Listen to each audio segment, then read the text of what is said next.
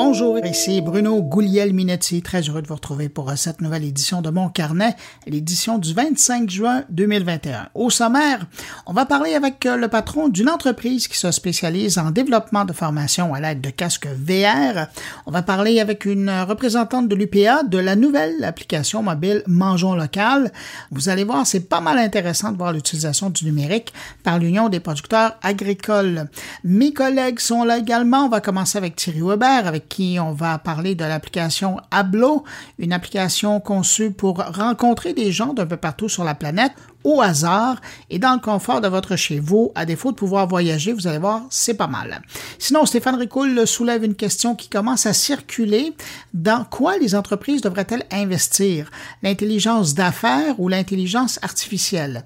Et puis, Jean-François Poulain nous parle de design des objets avec son invité Caroline Gagnon de l'Université Laval. Alors voilà pour euh, les sujets de cette édition. Sinon, ben, vous me permettez de passer immédiatement mes salutations particulières. À cinq auditeurs de mon carnet qui ont laissé des traces de leur écoute quelque part sur le web.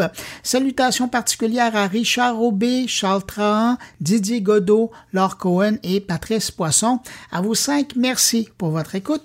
Et puis merci à vous que je n'ai pas nommé, mais euh, qui m'écoutez en ce moment. Merci de m'accueillir entre vos deux oreilles cette semaine. Alors sur ce, je vous souhaite à tous une bonne écoute.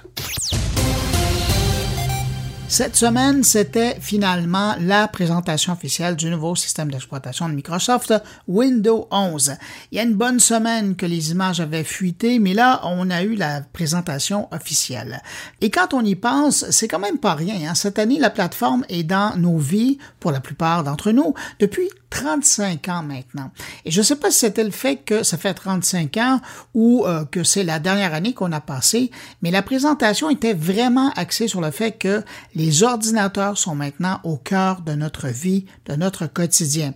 Et c'est particulièrement vrai avec la dernière année que nous avons vécu, alors que tout a été fait par le biais de nos ordinateurs, travail de bureau, 5 à 7, rencontres d'amis, rencontres de famille, anniversaire, graduation, funérailles, l'ordinateur n'a jamais été autant intime dans nos vies depuis les 15 derniers mois.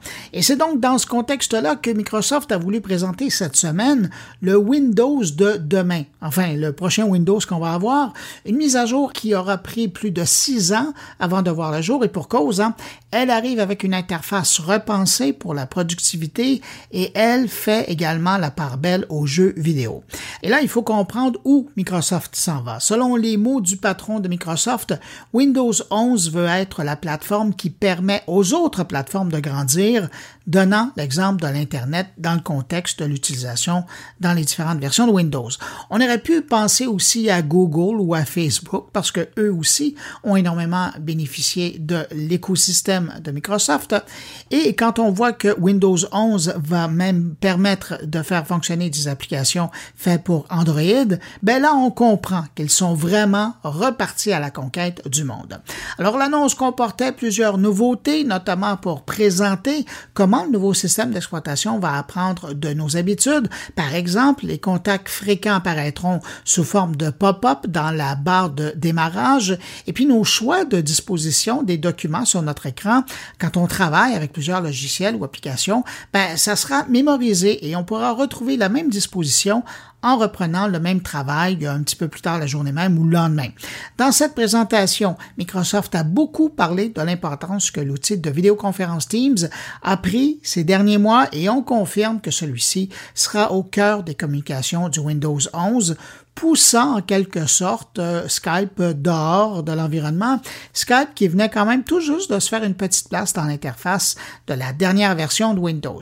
Un truc amusant en terminant, la présentation semblait présenter comme une nouveauté l'arrivée des widgets dans Windows, mais il faut quand même se rappeler que Windows avait déjà introduit les vignettes ou les applications interactives aux utilisateurs à l'époque de Windows Vista et de Windows 7.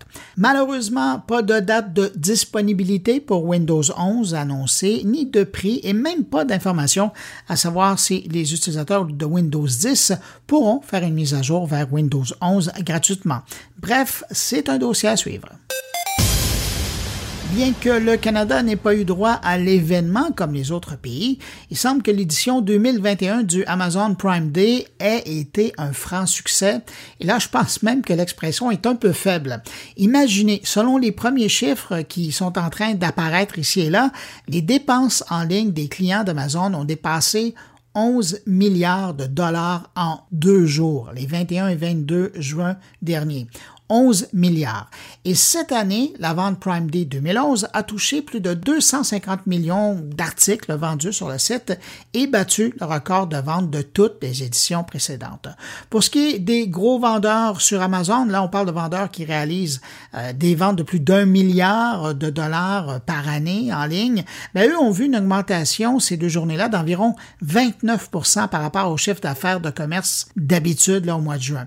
Et les petits commerçants, entre ceux dont les ventes annuelles sont inférieures à 10 millions de dollars, ben, eux ont observé une augmentation de 21% Et si vous vous demandez encore pourquoi il n'y a pas eu de Prime Day au Canada, ben, officiellement, le cybermarchand dit avoir voulu prioriser la santé de sa main-d'œuvre dans le contexte de la COVID et vouloir repousser une version canadienne de l'événement plus tard dans l'année.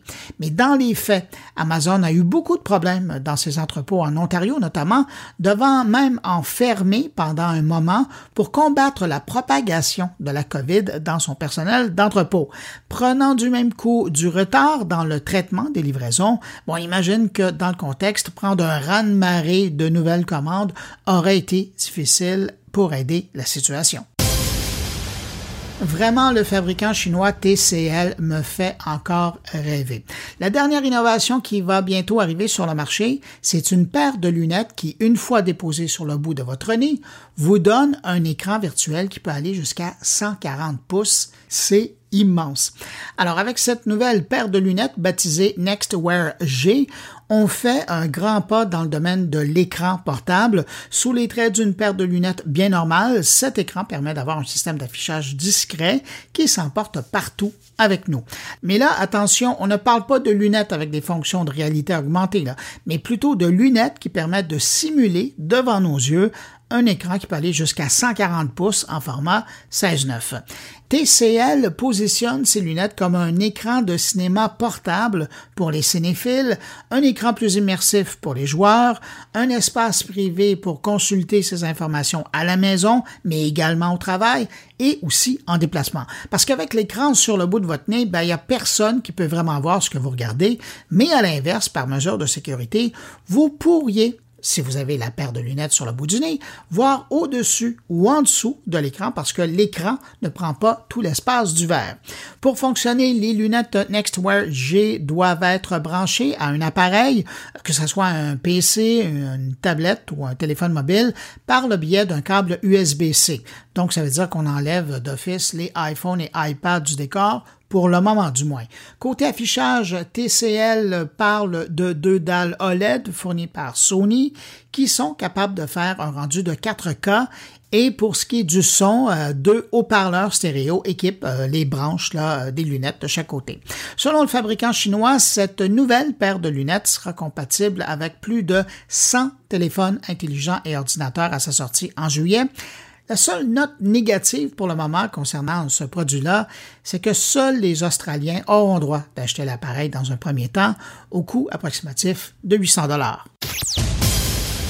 Tiens, parlons téléphonie cellulaire maintenant. Selon un nouveau rapport de l'équipementier Ericsson, au niveau mondial, la consommation moyenne en données a franchi le cap des 10 gigaoctets par mois. En un an, l'utilisation du réseau a augmenté de 46% Toujours selon le fabricant d'équipements de communication mobile, la consommation moyenne d'un utilisateur pourrait facilement atteindre les 35 gigaoctets par mois d'ici 2026. Comment on explique la chose? Ben, par le déploiement des premiers réseaux 5G à travers la planète avec des offres illimitées dans bien des pays. Selon l'étude de Ericsson, dans les pays où la 5G est déjà bien installée, en Asie du Sud-Est, en Inde ou en Australie, on parle même d'une consommation moyenne de 15 gigaoctets par mois. Et fait intéressant, on note dans l'étude que malgré le confinement, nombreux sont les consommateurs qui ont décidé d'utiliser leur forfait cellulaire de données plutôt que celui de la maison parce qu'il était moins coûteux. Un fait d'ailleurs qu'on commence à observer dans certaines régions du Québec d'ailleurs. Pense notamment aux gens qui habitent en Abitibi et sur la côte nord. Dernier fait de cette enquête, avec un branchement mobile plus rapide, c'est la consommation de vidéos qui demeure l'activité la plus populaire avec 66% des données qui y sont dédiées. Et là, c'est autant pour regarder du Netflix, YouTube que Twitch. Je vous ai déjà parlé dans le passé du furteur Brave et même de son service de VPN euh, du même nom qui a comme mission de protéger la vie privée de ses utilisateurs. Eh bien, dans cette quête, Brave propose désormais un nouveau service, un moteur de recherche. Brave Search, maintenant disponible en version bêta, s'appuie sur le travail d'indexation du moteur de recherche euh, Telcat et se positionne donc comme un nouveau concurrent au célèbre moteur DuckDuckGo, lui aussi très discret sur les recherches de ses utilisateurs. Mais bon, Brave Search est encore jeune et par souci de transparence, il avise les utilisateurs que le moteur de recherche s'appuie encore sur le moteur Bing de Microsoft lorsque vient le temps de répondre aux requêtes qui concernent des images. De plus, Brave Search dit ne pas utiliser d'algorithme pour biaiser les résultats et annonce pour bientôt l'arrivée de classements établis par la communauté des utilisateurs. Finalement, Brave va offrir le choix aux utilisateurs d'ici quelques temps, soit ils pourront utiliser une version gratuite avec de la publicité ou utiliser une version payante sans publicité. Si vous désirez essayer le nouveau moteur de recherche, vous vous rendez sur search.brave.com. Les tests semblent bien aller pour le fournisseur de services Internet par satellite Starlink et si ça continue comme ça, ben, le service sera opérationnel en septembre. Présentement en test dans divers coins du Canada et des États-Unis, les bêta-testeurs semblent donner une bonne note au service avec des vitesses moyennes de 150 mégabits par seconde, une connexion assez stable et un service presque continu. Mais que voulez-vous, ça arrive que les nuages, la pluie ou la neige brouillent un peu les communications au passage mais ça, c'est comme la télé par euh, satellite. Pour le moment, Starlink a déjà déployé 1800 satellites sur les 12 000 prévus dans une première étape, nombre qui pourrait passer à 42 000 avec le feu vert reçu du gouvernement américain récemment.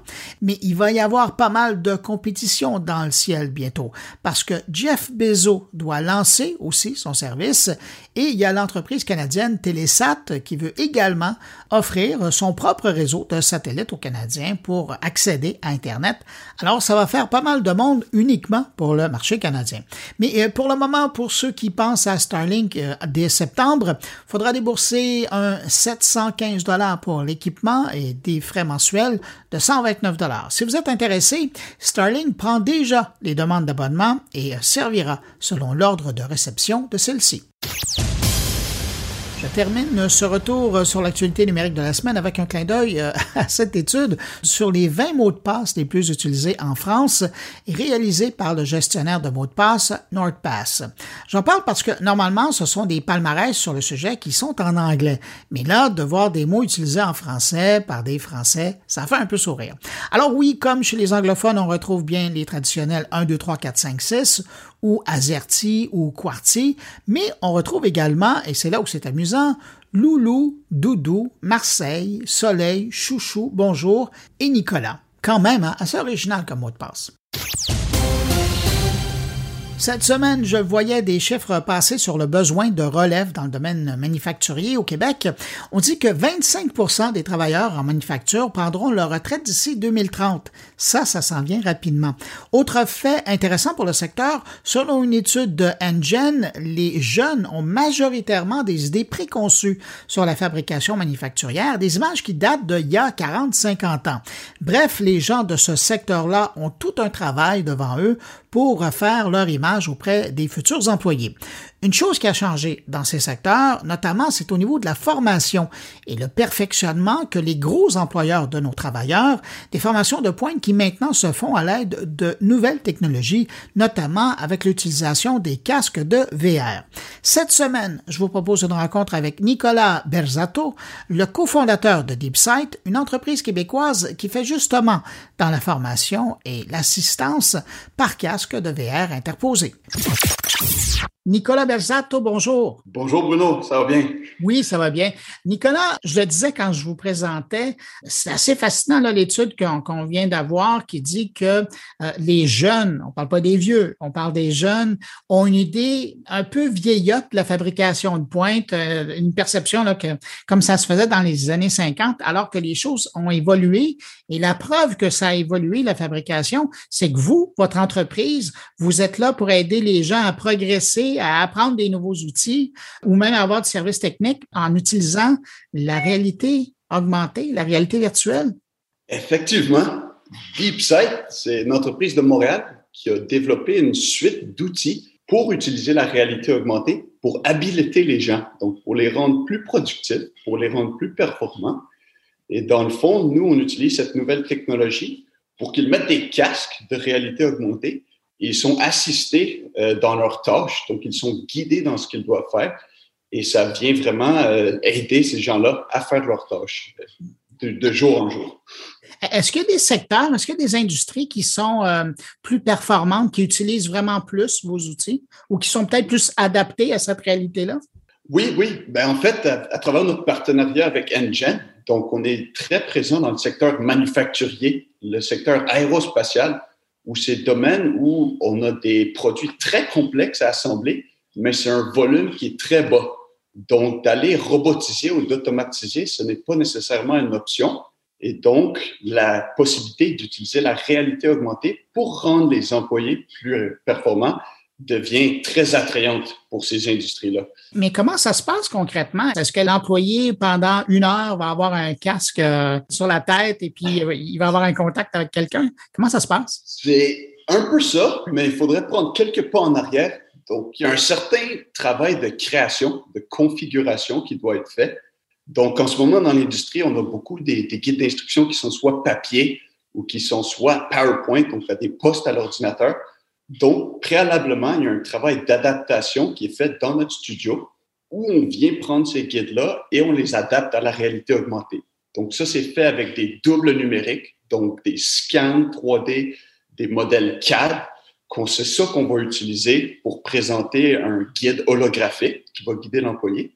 Et donc, lui, quand il arrive sur le plancher, il n'a seulement qu'à scanner un code QR qui va être positionné dans son environnement et tous les hologrammes, tous les éléments viennent se positionner. Et c'est à partir de ce moment-là que démarre un peu la séquence augmentée pour le guider. Donc, lui, l'employé n'a pas à se casser la tête à créer, à configurer. Il va juste pouvoir être aidé avec les hologrammes. Et donc, c'est un processus très simple, mais qui peut être vraiment efficace du fait que toutes ces instructions sont dans son champ de vision, sont directement, il a les mains libres, donc il peut continuer à faire ses tâches. Donc, on, rend ce processus-là vraiment simple avec nos outils, mais il y a une grosse efficacité et euh, c'est vraiment utile pour les compagnies. Peut-être un petit détail, une compagnie avec qui on travaille, on parle de nouveaux produits, nouveaux procédés, mais des fois, c'est des procédés existants au sein de l'entreprise, mais on a certains goulots d'étranglement.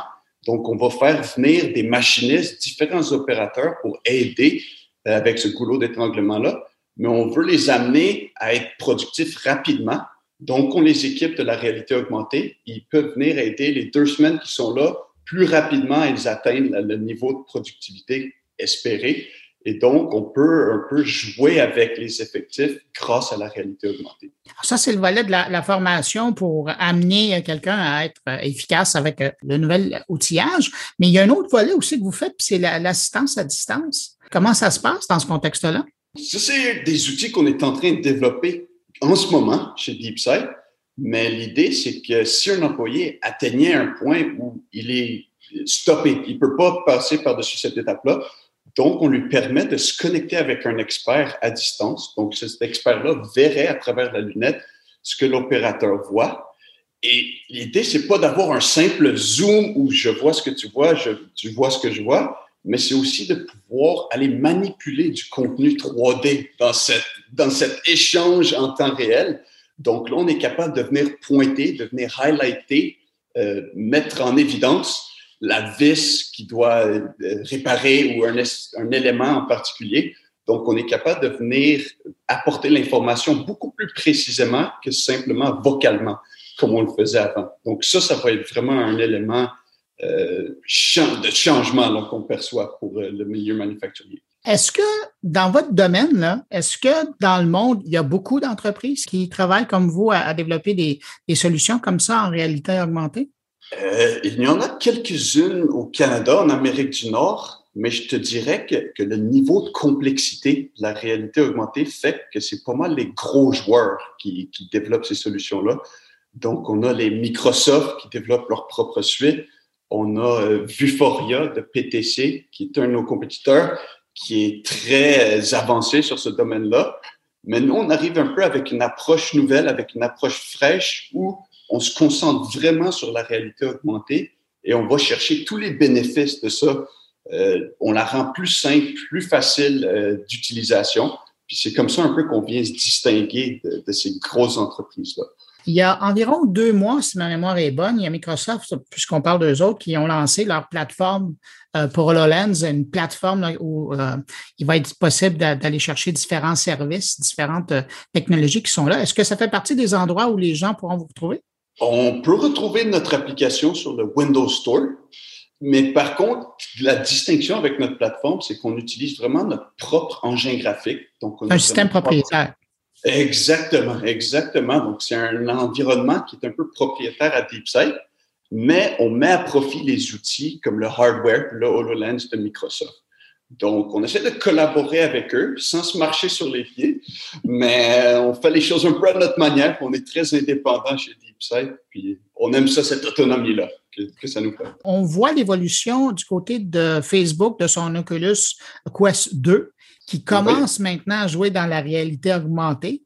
Euh, parce que là, on peut avoir, les, gens qui, en ont le savent de quoi je parle, on peut commencer à avoir l'environnement qui est autour, pas évidemment de façon aussi claire qu'avec le HoloLens, mais quand même, euh, on présume que s'il passe une étape plus loin, la réalité augmentée va être possible avec ce casque-là.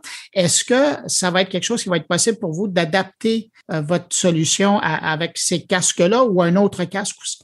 Oui, effectivement. Nous, on voit d'un très bon œil que plusieurs compagnies s'impliquent là-dedans parce que ça, ça rend ça accessible à plus de gens. Et donc, on a vraiment fait en sorte que notre plateforme, elle est cross-platform, qu'on dit. Donc, tout ce qu'on crée dans notre application peut être vu sur tablette, sur téléphone intelligent, sur lunettes HoloLens.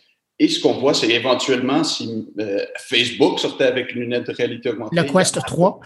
Exactement. Il y a Apple aussi qui est en rumeur d'être en train de travailler sur son propre, euh, ses propres lunettes de réalité augmentée. Donc, on reste ouvert à ça et notre plateforme s'adapterait pour pouvoir supporter ces nouveaux euh, casques de réalité augmentée-là ou ces nouveaux devices qu'on appelle. Euh, Nicolas, dans votre domaine, là, quand vous regardez le principal défi qui, est devant vous, c'est quoi? Euh, je pense qu'il est en deux temps. Euh, premièrement, c'est un défi hardware que c'est les grosses entreprises qui vont être en mesure de, réaliser du fait que c'est très cher pour l'instant, donc c'est pas accessible aux consommateurs réguliers. Donc, je pense que pour que ce soit partout, ça passe par ça en premier. Il faut que ce soit accessible. Et deuxièmement, il y a un certain aspect d'éducation qui doit être fait à propos de la réalité augmentée. On parlait un peu du milieu manufacturier qui est un peu vieux jeu et tout. Donc, c'est des technologies un peu de, rupture, de changement qui vont prendre du temps à, éduquer, à familiariser les nouvelles générations. Et donc, je pense que ça, ça va être un gros défi pour que ça devienne un peu plus répandu. Mais c'est un peu la mission qu'on se donne de, de présenter cette technologie-là et de montrer que dès aujourd'hui, on peut la mettre à profit, on peut l'utiliser pour euh, tirer du bien puis rendre les humains plus euh, meilleurs dans, l'ensemble. Disons, dans, cinq ans, là, la technologie est plus abordable, autant de votre côté le coût de fabrication là, que les appareils eux-mêmes qu'on utilise pour pouvoir utiliser vos solutions. Avez-vous l'impression que vous pourriez commencer à offrir le même type d'approche, mais pour euh, le consommateur ou les plus petites entreprises? 100 oui, j'y crois fermement. Euh, déjà, on a un peu d'intérêt de la part euh, des écoles, donc du milieu de l'éducation, où on le fait sur tablette, sur téléphone intelligent dans ces cas-ci, mais on voit que ça va vraiment prendre tout son sens avec des lunettes. Donc, oui, je crois que dans cinq ans, ça va être répandu, ça va être utilisé dans des centres de formation, dans le milieu manufacturier, euh, que ce soit aussi dans, les arts, la créativité, ça peut tirer profit de ça aussi beaucoup. Donc, je pense que c'est juste une question de temps avant que ça se répande euh, un peu partout dans notre société. Parce que je, je, repensais aux exemples que vous donniez, et notamment dans le monde de la rénovation, pour aider les gens à, à faire des choses, à créer les mouvements. Mais j'imagine votre solution et votre approche, euh, quand vient le temps de changer des tuyaux de plomberie euh, ou réparer des, des, des, fournaises, monsieur et madame tout le monde qui est un peu habile avec ses mains, en enfilant leur casque ou leurs lunettes Apple, ils pourraient arriver à faire quelque chose qui est assez intéressant. Puis avec le service d'assistance à distance, c'est autant une nouvelle économie à développer. Là. Oui, totalement, totalement. Puis vraiment, nous, on peut trouver la, valeur ajoutée, le côté positif de ça. Euh, puis je pense que ça va venir naturellement. Les gens, on, aujourd'hui, on va sur YouTube pour voir des how-to, des guides, puis c'est super pratique.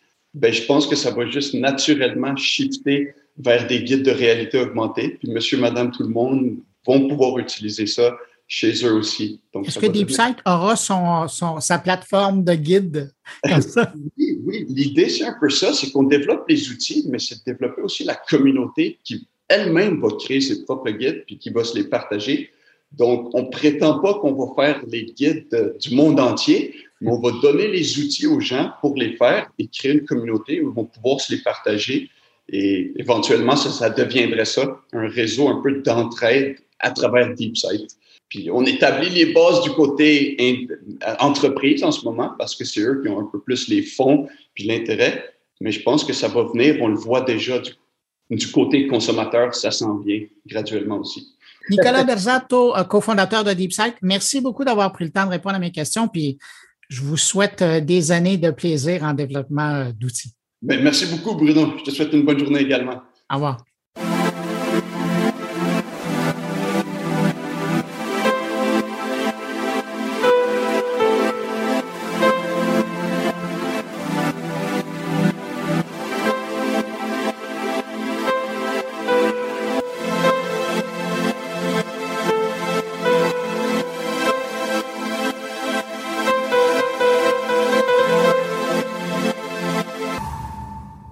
Seconde année consécutive, il y a l'Union des producteurs agricoles du Québec qui lance une grande opération de communication pour inciter les Québécois à manger local, mais aussi pour aller rencontrer les femmes et les hommes qui nous nourrissent sur leur terre, sur leur ferme. Pour parler de cette campagne qui compte beaucoup sur son volet numérique, j'ai invité la directrice des communications et du marketing de l'UPA, Geneviève Vouligny. Bonjour, Madame Vouligny. Bonjour, merci de m'avoir invité. Ben, merci d'avoir accepté mon invitation. Madame Voligny, euh, le PA s'embarque pour une deuxième année avec une application qui invite les Québécois à visiter les fermes et à surtout manger local. Exactement. On invite, c'est vraiment l'objectif euh, principal de cette application-là, c'est d'inviter les gens à aller à la rencontre des producteurs agricoles pour découvrir qui sont ceux et celles qui nous nourrissent au quotidien et peut-être en savoir davantage sur la manière dont sont produits nos aliments. C'est vraiment l'objectif. Est-ce que c'est un outil qui vient servir, je sais que c'est pas la même chose, là, mais est-ce que c'est un outil qui vient pallier au fait que, malheureusement, dû à la situation que tout le monde connaît, vous n'avez pas pu organiser votre salon euh, qui permettait de rencontrer, qui amenait les fermiers à la ville? Là, vous amenez les Québécois à la campagne? C'est une partie, oui, euh, des raisons euh, qui nous ont poussé à faire ce projet-là. En fait, euh, les portes ouvertes sur les fermes du Québec existent depuis près de 20 ans. C'est un rendez-vous annuel qu'on donne à la population Euh, donc, il, il, existait en, deux volets. Vous nous parliez tout à l'heure du, du, salon, l'espèce de grande foire qu'on faisait au Parc olympique à Montréal, mais il y avait aussi tout un volet dans les différentes régions du Québec où une centaine de fermes ouvraient leurs portes et invitaient les citoyens à venir sur place pour les rencontrer. Euh, donc, euh, oui, c'est ça. On n'a pas pu les tenir l'an dernier. Malheureusement, on ne pourra pas non plus les tenir cette année euh, parce qu'il y avait quand même au-dessus de 100 000 personnes chaque année qui se déplaçaient. Alors, on, s'entend que ce n'était pas le, meilleur contexte, en fait, pour, pour les tenir. Alors, on a réfléchi en équipe pour voir comment on pouvait quand même donner rendez-vous aux citoyens et c'est là que nous est venue l'idée. En fait, c'est en deux volets.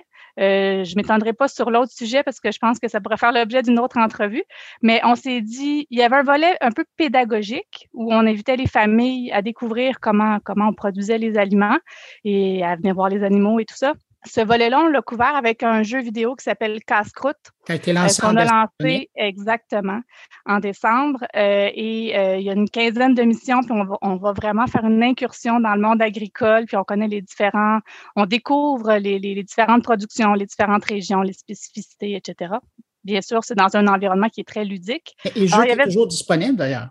Exactement. Oui, il est toujours disponible. C'est un jeu qui est basé sur euh, le web euh, en HTML5 et euh, on espère pouvoir entrer dans les écoles éventuellement avec ce jeu-là, mais on sentait que c'était pas le bon moment pour euh, pousser ce projet-là dans les écoles au moment où on l'a lancé. Donc, on, a commencé par travailler avec les familles, mais on, sent vraiment un intérêt du milieu scolaire. Là. Euh, ce qui est intéressant dans votre approche, mais c'est la vie qui vous pousse à faire ça, c'est que là, vous avez probablement appris beaucoup de choses de l'utilisation par les familles, et là, vous allez être capable de l'adapter pour être encore plus pertinent dans le milieu euh, de, l'éducation à son prochain lancement.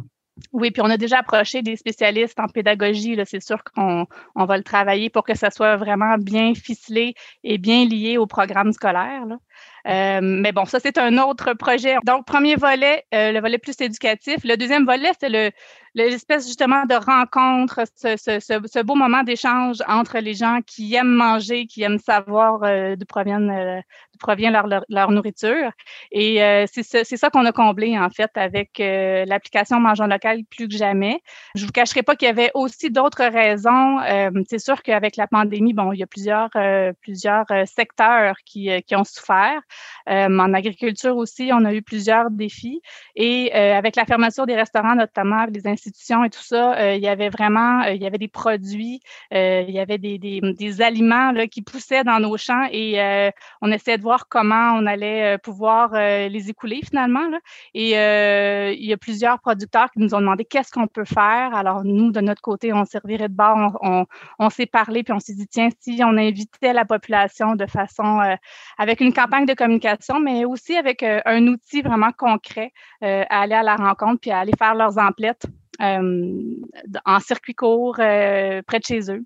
Mais Madame vous auriez pu décider de faire une campagne publicitaire comme vous faites présentement, être appuyé de votre site web qui est là depuis des années que tout le monde connaît. Mais pourquoi une application mobile? En fait, euh, la première phase du mouvement Margent local, ça a commencé par un mouvement. Hein. C'est vraiment, euh, on a voulu euh, inviter la population, sensibiliser la population, puis on sentait vraiment aussi qu'il y avait un intérêt. Les gens ont senti la fragilité de la filière agroalimentaire et je pense que les gens ont eu envie d'encourager nos producteurs locaux. Il faut se souvenir que l'an dernier, il y a même eu un appel du premier ministre à encourager la production locale.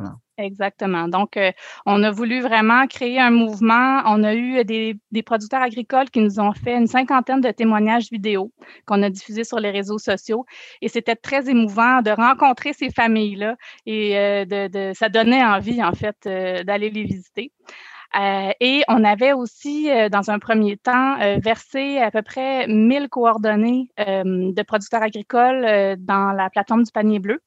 Euh, c'est ce qu'on a fait au départ et euh, on s'est dit, bon, c'est un début, c'est des points de vente directs euh, où les gens peuvent aller s'approvisionner dès maintenant. Donc, on trouvait que c'était une, action qu'on pouvait faire rapidement pour, pour ça, aider la situation. Puis, finalement, après quelques semaines, on s'est dit, pourquoi on n'irait pas plus loin? Euh, pourquoi on ne ferait pas un outil vraiment dédié au milieu agroalimentaire? Et quand on a commencé à discuter avec les différentes organisations du milieu, on s'est rendu compte que, en fait, je ne sais pas si vous avez vu notre page partenaire, là, mais on a rallié beaucoup de monde, beaucoup d'organisations. Je pense qu'il y avait vraiment un besoin. Et l'idée de cette application-là aussi, c'est pas euh, de comment dire euh, parce qu'il existe plusieurs initiatives locales. Il existe aussi des initiatives numériques ou autres là, mmh euh, en communication, marketing, en publicité, euh, qui sont aussi liées à des, des productions spécialisées. Euh, nous, ce qu'on avait envie, c'est d'offrir une vitrine qui permettrait une découvrabilité euh, plus facile pour le citoyen, d'autant plus euh, que l'été dernier, puis je pense que ça va être la même chose cette année, les gens vont se promener d'une région à l'autre pendant l'été. Donc, il y a beaucoup de tourisme interrégional. Alors, ça ne veut pas dire quand on vient, par exemple, de la région de Montréal, puis qu'on décide d'aller faire un tour en Gaspésie, ça ne veut pas dire qu'on connaît mm-hmm. euh, les circuits, euh, qu'on connaît les lieux à visiter alors, ou, les identifiants régionaux. Donc, on s'est dit, travaillons ensemble pour offrir une, vitrine qui va, en fait, euh, mettre en valeur les initiatives existantes, puis peut-être aussi ajouter d'autres points de vente ou activités à suggérer. Je vous écoutais euh, expliquer euh, ce qu'était le mangeon local, puis il y a une image qui me vient en tête. Est-ce qu'on peut dire que mangeon local, dans le fond, c'est devenu le panier bleu alimentaire québécois? Ben, je pense que c'est complémentaire. Vous savez, on a là, on a euh, presque 800 fermes qui sont répertoriées à travers le Québec. on a des transformateurs aussi, des entreprises de transformation. On a les marchés publics. Euh, et on vient d'ajouter euh, des restaurants qui sont euh, qui, participent au programme Aliments du Québec au menu. Donc parce que eux aussi mettent en valeur les produits d'ici, travaillent étroitement avec les producteurs. Donc et on a ajouté également des circuits thématiques cette année, puis il va en avoir d'autres qui vont s'ajouter. Alors, oui, on veut outiller les gens et aller peut-être au-delà d'un répertoire. C'est sûr a le côté géolocalisé qui est intéressant parce que au, fur et à mesure qu'on se promène à travers le Québec, on, a des suggestions euh, sur mesure. Euh, mais au-delà de ça, on voulait que nos fiches soient, euh, nos fiches de ferme, par exemple, soient parlantes à chaque fois qu'on peut, on, raconte un peu l'histoire de la ferme. On montre les visages, la famille qui, ah. produit. quand on a des vidéos, parce que vous savez, à, l'Union des producteurs agricoles, on a notamment une série qui s'appelle Vos agriculteurs.tv où on fait des portraits d'agriculteurs. Alors, on a, on a pris la peine de vérifier tous ceux qui étaient dans l'application auquel on pouvait lier une vidéo. Donc, ça, ça ajoute à l'expérience. Donc, ça, ça, prépare, ça donne envie, puis ça prépare les gens euh, qui vont peut-être avoir des questions plus précises quand ils vont rencontrer euh, les gens, euh, quand ils vont aller les visiter. Et ben, c'est ce qu'on veut, hein, un dialogue entre les citoyens et les producteurs. On veut, c'est ça, ce sont deux maillons très importants de la chaîne. Et plus ils se parlent, ben, mieux tout le monde se porte on parle souvent d'autonomie alimentaire depuis, depuis quelques mois. Euh, ça fait partie, euh, ça fait partie de nos objectifs aussi, euh, de, permettre aux citoyens et aux producteurs de mieux se comprendre, de, de se parler plus souvent, puis peut-être d'arriver à des solutions innovantes ensemble. On parle de cette application-là comme si elle était neuve, mais c'est la deuxième année d'application. Qu'est-ce que vous avez appris de la première édition? C'est sûr que c'est une application. Là, euh, vous savez, on est parti, euh, tout le monde, chacun chez soi, à la mi-mars. Le 8 avril, on lançait le mouvement. Et euh, au début août, on lançait l'application. Donc, on n'a pas chômé. c'est une application qu'on a souhaité hybride, là, qui donc qui, qui, a aussi son pendant sur le site web parce qu'on est justement en train de faire la refonte du site web de l'Union des producteurs agricoles. Alors, on voulait pour la prochaine refonte avoir euh, cet outil-là à l'intérieur. Euh, donc, euh, voilà, on, a lancé ça très rapidement l'été dernier. c'est sûr que c'est la première année, en fait, où on est là pour le début de la saison. Mm-hmm. Ça, c'est bien excitant parce qu'on est arrivé en milieu de saison l'année dernière avec l'application. On échange énormément avec nos producteurs, on reçoit des courriels, euh, les citoyens aussi nous écrivent, donc on, était euh, à l'écoute. Euh, il y a aussi nos partenaires qui nous ont suggéré des choses. Je vous dirais, bon, c'est des petits détails techniques là, puis on l'a pas amélioré d'un seul coup. Il y a beaucoup de choses qu'on a faites en cours d'année. Euh, notre, notre fournisseur, notre, partenaire euh, qui est Penega est très à l'écoute. Et puis, euh, au cours de l'année, on, on, a fait des petits ajustements techniques. puis cette année, ce qu'on voulait faire, en fait, c'est quand même un, un, grand pas. on voulait aller un petit peu plus loin et on a décidé d'installer un programme de fidélité. donc, puis encore une fois, on n'est pas des experts en technologie, on, est bien accompagnés, mais euh, on se demandait comment simplement euh, faire, comment faire les choses simplement pour que ça soit trop euh, complexe à gérer pour nos producteurs. Alors, les, les, fermes participantes vont avoir une affiche au comptoir caisse avec un code QR et les gens qui ont l'application vont pouvoir numériser le code QR, accumuler des points qu'on appelle les locaux dollars des jardins et ça va être ensuite échangeable à la boutique en ligne de l'UPA. Et euh, en fait, l'idée, c'est de faire en sorte que, oui, c'est bien de prendre des habitudes, d'aller visiter les fermes autour, mais pourquoi pas aller plus loin puis en, découvrir d'autres. Donc, la façon que le programme fonctionne, plus on visite de fermes différentes, plus on accumule euh, de points. Euh, donc, c'était une initiative qu'on a souhaité. C'est un exemple, en fait, des, des, idées qui ont émergé à force d'échanger avec, avec nos gens. Euh, mais il y en a eu plein d'autres. Il faudra attendre la prochaine saison pour les voir peut-être arriver. Geneviève Vouligny, quelqu'un qui est intéressé de télécharger cette application, il la trouve où? Quel est le chemin le plus court pour, euh, pour trouver l'application? Ben, c'est sûr que ceux qui sont habitués là, euh, avec Android et, l'App Store, c'est possible d'aller sur Google Play aussi, chercher l'application en écrivant Mangeons local, ça sort automatiquement. il y a aussi en allant sur le site de l'UPA, pardon, upa.qc.ca. En page d'accueil, vous avez le lien et là, vous accédez euh, à, la, à, la, version web. Mais sur cette version web-là, vous avez aussi les liens pour télécharger. Donc, euh, il y a différents chemins pour se rendre. Geneviève Vouligny, directrice des communications et du marketing à l'Union des producteurs agricoles. Merci beaucoup d'avoir répondu à mes questions. Merci de l'invitation.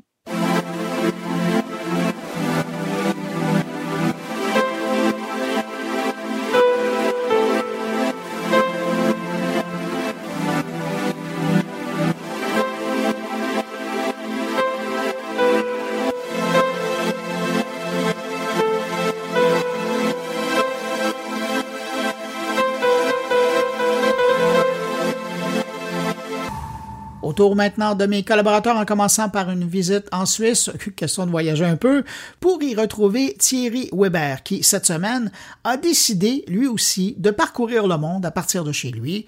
Comment il a fait, par où il est passé, qui il a rencontré, eh bien, tout ça vous le saurez dans les prochaines minutes. Je lui cède le micro. Bonjour Bruno, bonjour les auditeurs de mon carnet.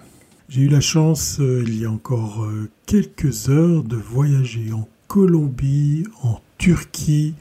Je suis allé faire un petit tour euh, du côté des États-Unis, euh, sans oublier quelques pays euh, d'Europe pour le retour. Et tout ça sans bouger de mon de mon smartphone. Voilà. Et oui, j'ai fait j'ai fait le test. Hein. j'ai pris sur ma personne pour eh bien pour tester ou, ou, découvrir ou redécouvrir l'application Ablo qui eh bien, euh, continue à faire parler d'elle, même si euh, elle est disponible sur les stores depuis quelques temps, depuis même euh, très longtemps. Euh, Ablo, c'est quoi? Alors, Ablo, c'est une application qui se veut exploratrice ou d'aide à l'exploration dans, dans, le monde pour pouvoir eh bien, faire connaissance avec des kidam à gauche, à droite, comme ça, au hasard de la carte qui s'affiche et des suggestions que je dois reconnaître euh, bien faites de petits messages pour les entrées en matière avec de parfaits inconnus. Alors sur le papier c'est très très prometteur, euh, ça part d'une bonne idée et se pose tout de suite la question de savoir mais comment je peux sincèrement euh, faire connaissance avec une personne en Turquie ou en Colombie, moi qui ne parle aucune des, deux langues de ces deux pays respectifs? Eh bien, de base, Ablo fonctionne effectivement avec euh, un chat, un, outil de clavardage, dirait Bruno, pour pouvoir euh, tout simplement communiquer avec euh, les internautes qui, au moment où vous, ouvrez l'application, sont eux aussi connectés. Et je dois reconnaître que l'expérience utilisateur est assez, assez bien fichue, puisqu'effectivement, je me suis retrouvé à échanger, alors certes sur des domaines pas forcément philosophico-profond, mais je me suis retrouvé à très facilement pouvoir converser avec des personnes parlant pas du tout la même langue, puisque L'avantage de, de Hablo, eh bien, c'est que autour de, au travers de l'outil de clavardage, les traductions sont faites en temps réel. C'est assez bluffant et effectivement, euh, c'est vite plaisant. Je reviendrai sur les fonctionnalités, euh, le but avoué de Hablo. Ça, je vous le garde pour la fin euh, parce que, bah oui, il y a un petit bémol. Ça, s'est vendu comme une, application pour explorer le monde et on revient dans les sempiternels travers. Mais j'en ai déjà trop dit. Je vais revenir sur, euh, l'annonce qu'a fait Ablo, qui est que, en fait, eh bien, euh, ça y est, pour aller plus loin dans la découverte de nouveaux pays, de nouveaux horizons, Dieu sait que ces temps-ci, c'est un peu compliqué de, de voyager. Alors, est-ce que pandémie oblige, cette application va connaître ou est en train de connaître un immense succès parce que justement la carte du dépaysement, du voyage, de la découverte sont bien au rendez-vous. Euh, l'avenir nous le dira. Mais dans l'annonce qui a été faite par, euh, Ablo et, son, service de presse, eh bien, c'est que maintenant, euh, on peut faire mieux connaissance avec un pays, une région, grâce à des locaux, grâce à des personnes qui vivent dans ces, dans ces endroits du monde, et ceci au travers de live stream. Alors très vite, je me suis dit waouh génial, ça va proposer effectivement de la traduction en temps réel également pour la vidéo. Mais là on se calme tout de suite puisqu'effectivement c'est pas aussi simple. Alors oui, la traduction simultanée existe toujours, mais au travers du, rédactionnel, au travers, au travers du texte, puisque c'est principalement au travers de l'outil de clavardage que cet aller-retour dans les différentes langues se fera de façon assez fluide et automatique et je dois reconnaître que même si je ne suis pas rentré dans des discussions très profondes, eh bien ça tenait la route. Euh, je me suis épaté à pouvoir tenir une conversation avec une personne de, langue espagnole, moi qui ne parle pas cette, cette langue. C'était assez intéressant. Alors pour, euh, pour terminer cette chronique à Blo, on va juste rappeler d'où ça vient. Eh bien, tout ça vient d'une société qui a été rachetée, une société qui s'appelle effectivement Massive Media, une compagnie qui avait été rachetée par Mythic en 2012. Et oui, vous voyez où je veux en venir, Mythic, la fameuse pépite euh, lancée par euh, Marc Simoncini, hein, ce fameux site de rencontre qui a, qui a connu un, énorme succès et qui, dans sa foulée, a permis à, son CEO eh bien, d'acquérir plusieurs sociétés.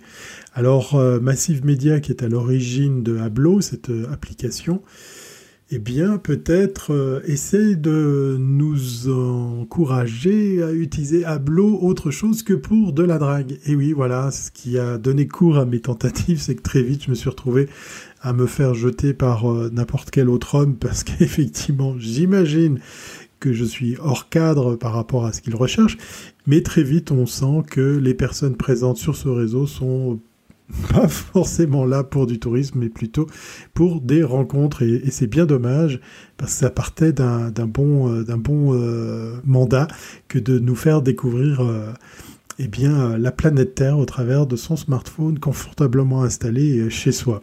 Et puis pour revenir sur cette fonctionnalité qu'on nous annonce, qui est justement le live streaming, eh bien je me dis qu'il n'y a peut-être pas de hasard, puisqu'effectivement euh, cette euh, fonctionnalité avait tenté d'être euh, proposée par Tinder, un parc d'utilisateurs un peu restreint et des zones géographiques bien précises, où on partait un petit peu à l'aventure, là où Tinder vous propose généralement tout simplement de faire défiler à gauche ou à droite les différents profils que vous pouvez parcourir.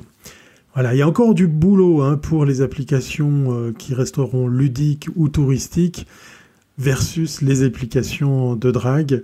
Enfin, quoi qu'il en soit, mon expérience d'Ablo se termine là, mais voilà, j'avais très envie de vous partager euh, cette expérience, ce retour d'expérience, moi qui suis sûrement pas, par rapport à mon profil et mon âge, dans le cœur de cible de celle-ci. Voilà, portez-vous bien et à très bientôt si c'est pas avant.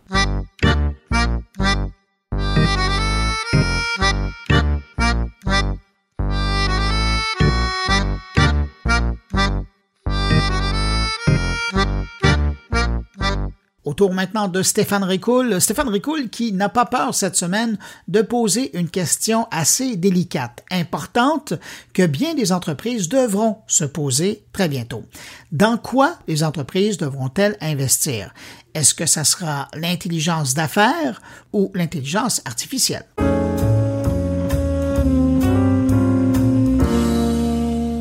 Notre ministre de la Santé, Christian Dubé, a semble-t-il dit dimanche 20 juin 2021 à Patrick Lagacé, chroniqueur à la presse, que c'était important d'obtenir les données nécessaires à la prise de décision pour avoir une vue d'ensemble, donc de créer des BI pour Business Intelligence.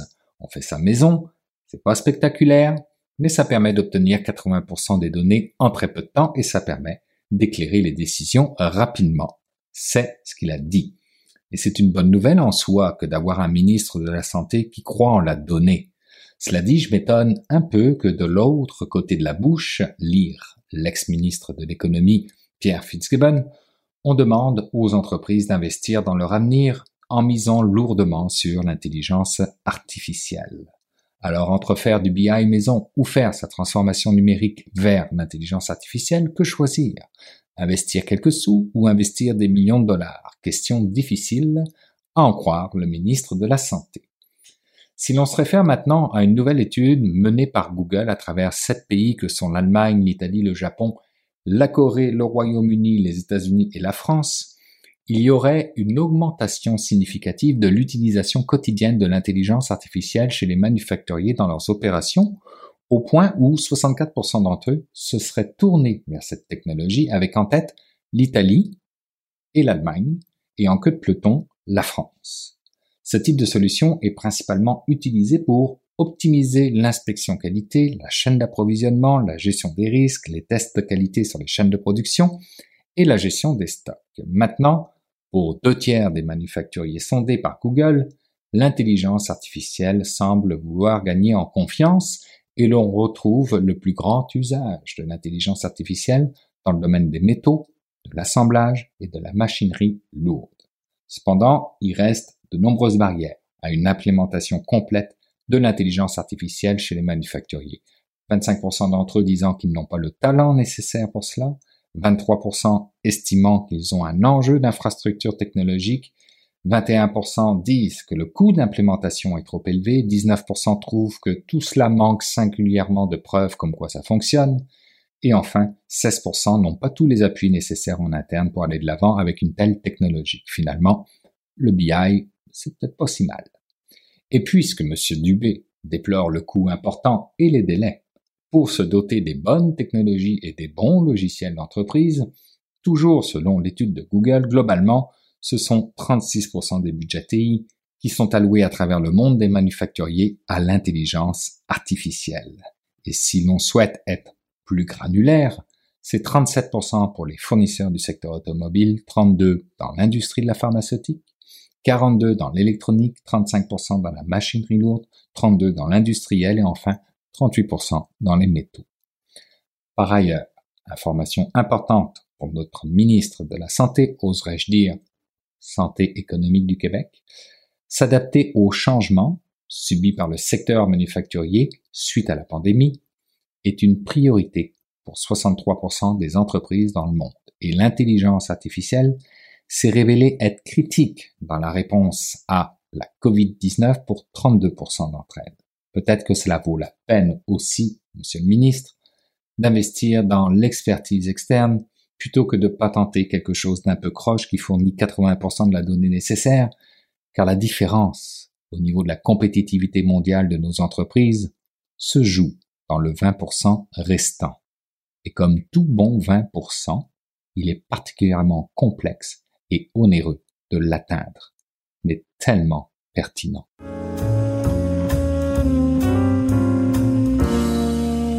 C'est maintenant le temps d'aller rejoindre mon ami Jean-François Poulain pour parler UX. Salut Jean-François. Bonjour Bruno. Jean-François, aujourd'hui, tu t'intéresses au design des objets.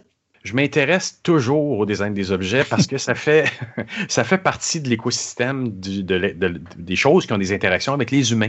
Euh, puis on en parle de plus en plus, puis on a eu des entrevues cette année là-dessus sur l'environnement, hein, sur euh, comment on connecte des objets, tout ça. Et il y a aussi d'autres questions qu'on me pose beaucoup parce que on me prend un peu comme personne de référence dans l'UX au Québec. Donc il y a des jeunes qui viennent me voir des fois et qui me demandent ben, en quoi je devrais étudier pour aller dans le domaine du UX en général. Et il n'y a pas beaucoup de formations, comme on l'a déjà dit, au Québec. Donc, j'ai exploré un petit peu. Il y a des maîtrises. Il y a quand même la maîtrise d'interaction à l'Université Laval. Il y en a une à l'Université de Montréal au HEC. Euh, mais il y a, au niveau du bac, il n'y a pas grand-chose. Il y a des bacs en design, mais ils n'ont pas tant de méthodologies qui sont enseignées. Et donc, j'ai euh, croisé un article de Caroline Gagnon, qui est euh, la directrice du programme de design de produits à l'Université Laval, et, et, qui, eux, en font beaucoup de méthodologies parce que euh, puis elle, en parle dans l'entrevue aussi. Euh, c'était quand même un domaine où, à un moment donné, les gens disaient c'est du design. On n'a pas besoin de savoir ce que les gens pensent. Et, dans le courant des années 2000, euh, avec la, création de ce programme-là, ils ont commencé à intégrer du design thinking, du, processus d'entrevue. On va aller voir comment les gens agissent. Si on fait un produit pour le domaine public, ben ou pour une école, on va aller interviewer les concierges.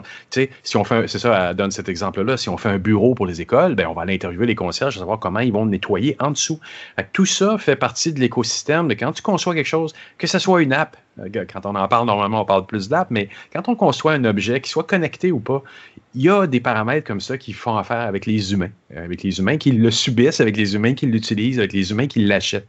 On va parler de ça avec la directrice du programme, Caroline Gagnon, euh, qui m'a donné cette belle entrevue. Jean-François, merci. C'est bien vendu comme entrevue. On l'écoute à l'instant. Et puis à la semaine prochaine. Salut. Merci Bruno. Bye qui est intéressant, en fait, avec les formations qui sont plus traditionnelles, comme on a à l'Université Laval, c'est-à-dire on a une formation en design de produits qui est orientée, euh, qui est un peu calquée, euh, voire très similaire à une, formation en design industriel.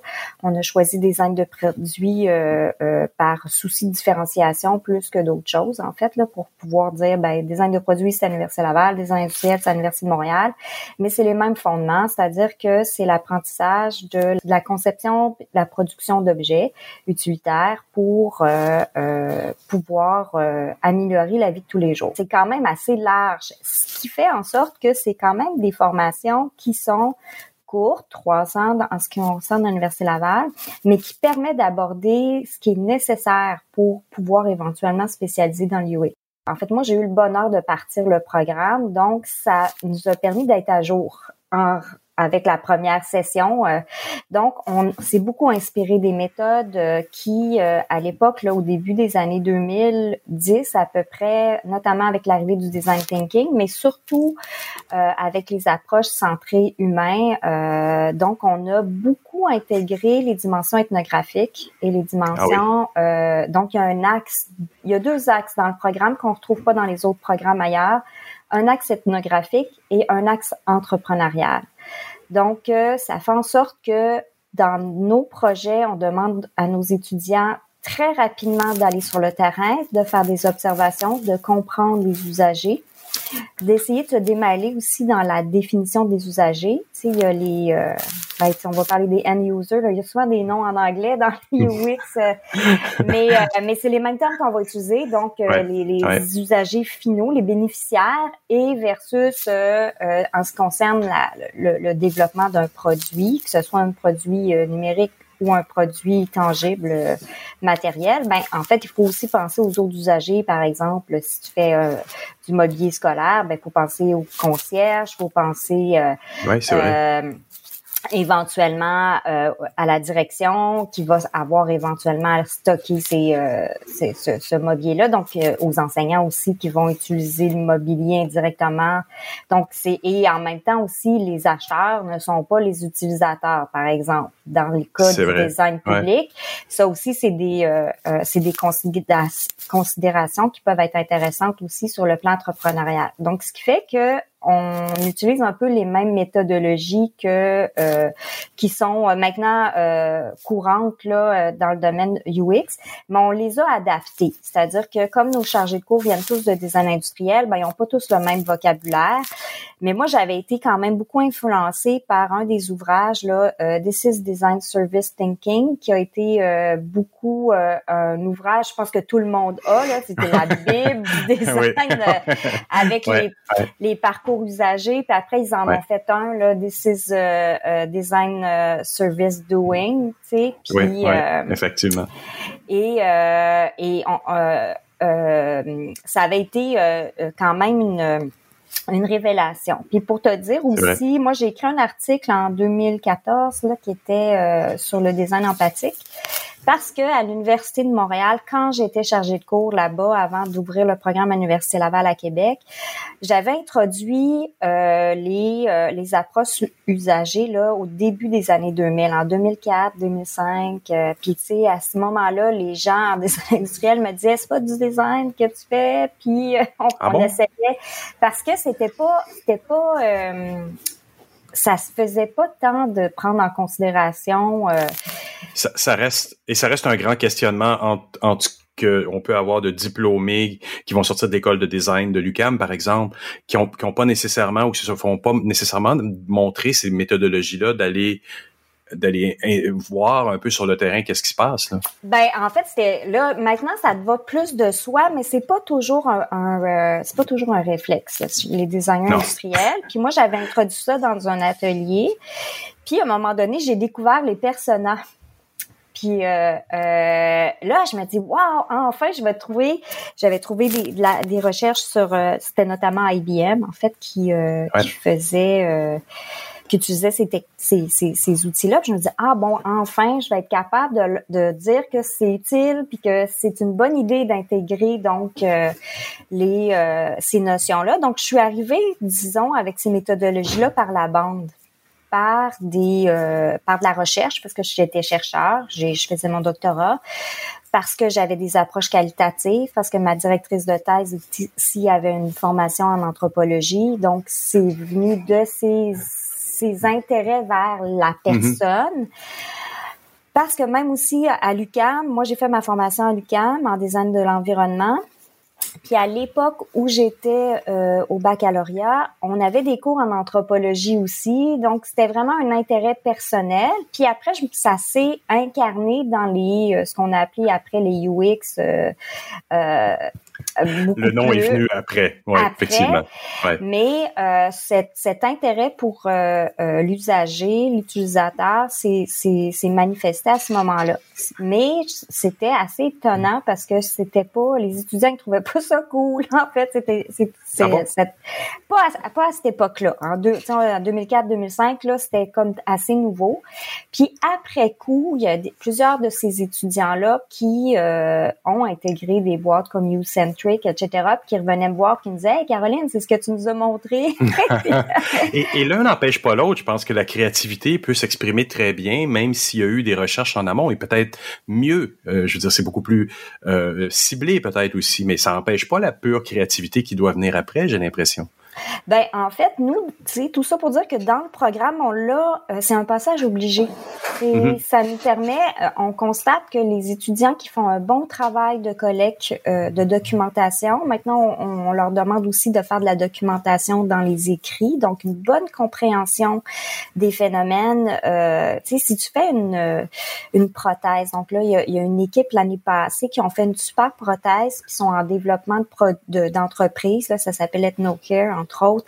Et hmm. euh, ils ont fait un super travail d'observation, autant avec des experts qu'avec des usagers. Puis ça fait une différence. Ça fait une différence dans les euh, dans l'argumentaire.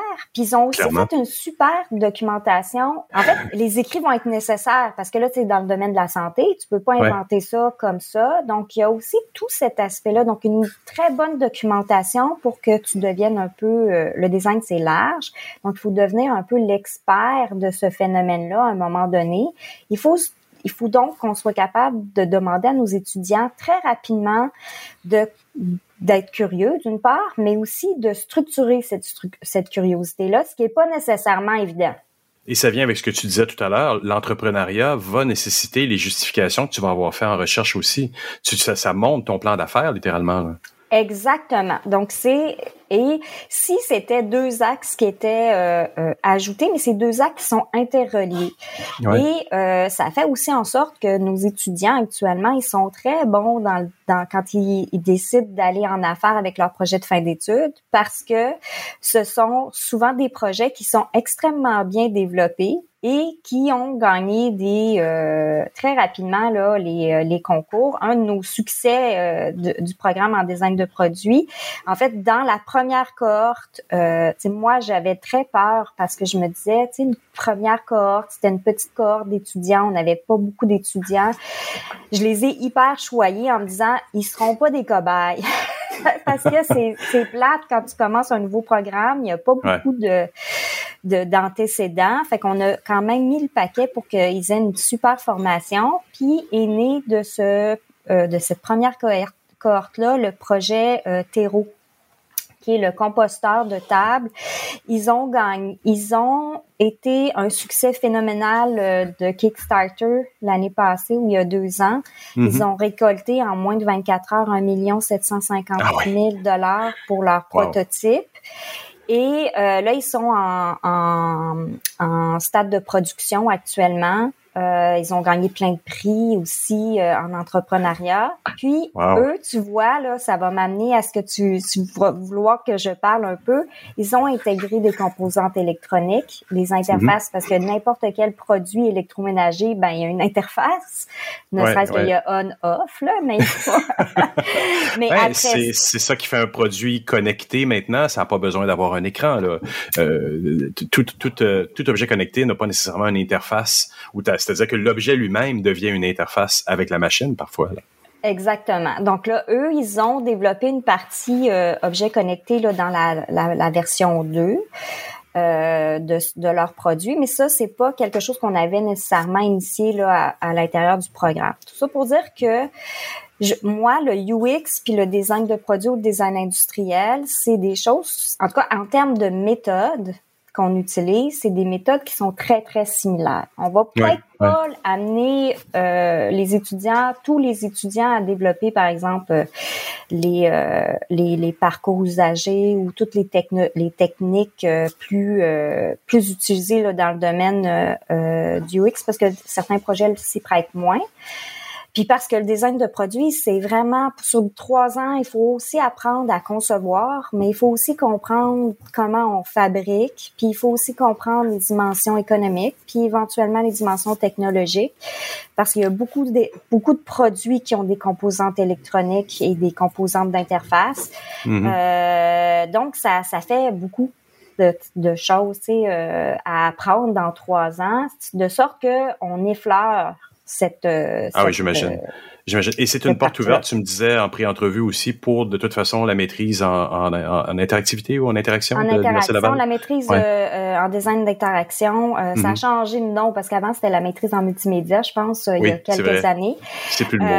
mais c'est une maîtrise extrêmement prisée, qui fonctionne très très très bien, qui, qui est contingentée. Là, ils, ils prennent une trentaine d'étudiants, gros gros maximum. Euh, donc, il y a quelques-uns de nos étudiants qui vont se diriger vers euh, la maîtrise en interaction. Certains vont développer davantage euh, un intérêt pour la recherche.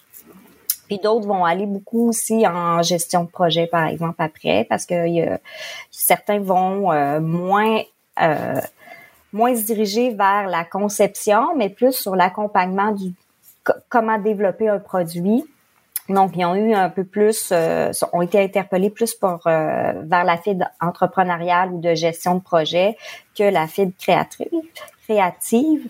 Mais ceci étant, euh, le programme prépare à ces, ces portes d'entrée-là différentes. Caroline, j'aimerais te remercier beaucoup pour cette entrevue. Ça me fait plaisir.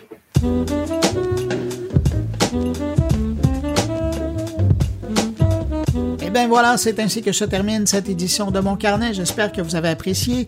Merci à nos invités. Merci à Thierry Weber, Stéphane Ricoul et Jean-François Poulain. Quant à vous qui m'écoutez encore entre vos deux oreilles, merci d'avoir été là jusqu'à la fin. On se retrouve la semaine prochaine pour une nouvelle édition de Mon Carnet. Entre-temps, je vous dis au revoir, mais surtout, portez-vous bien.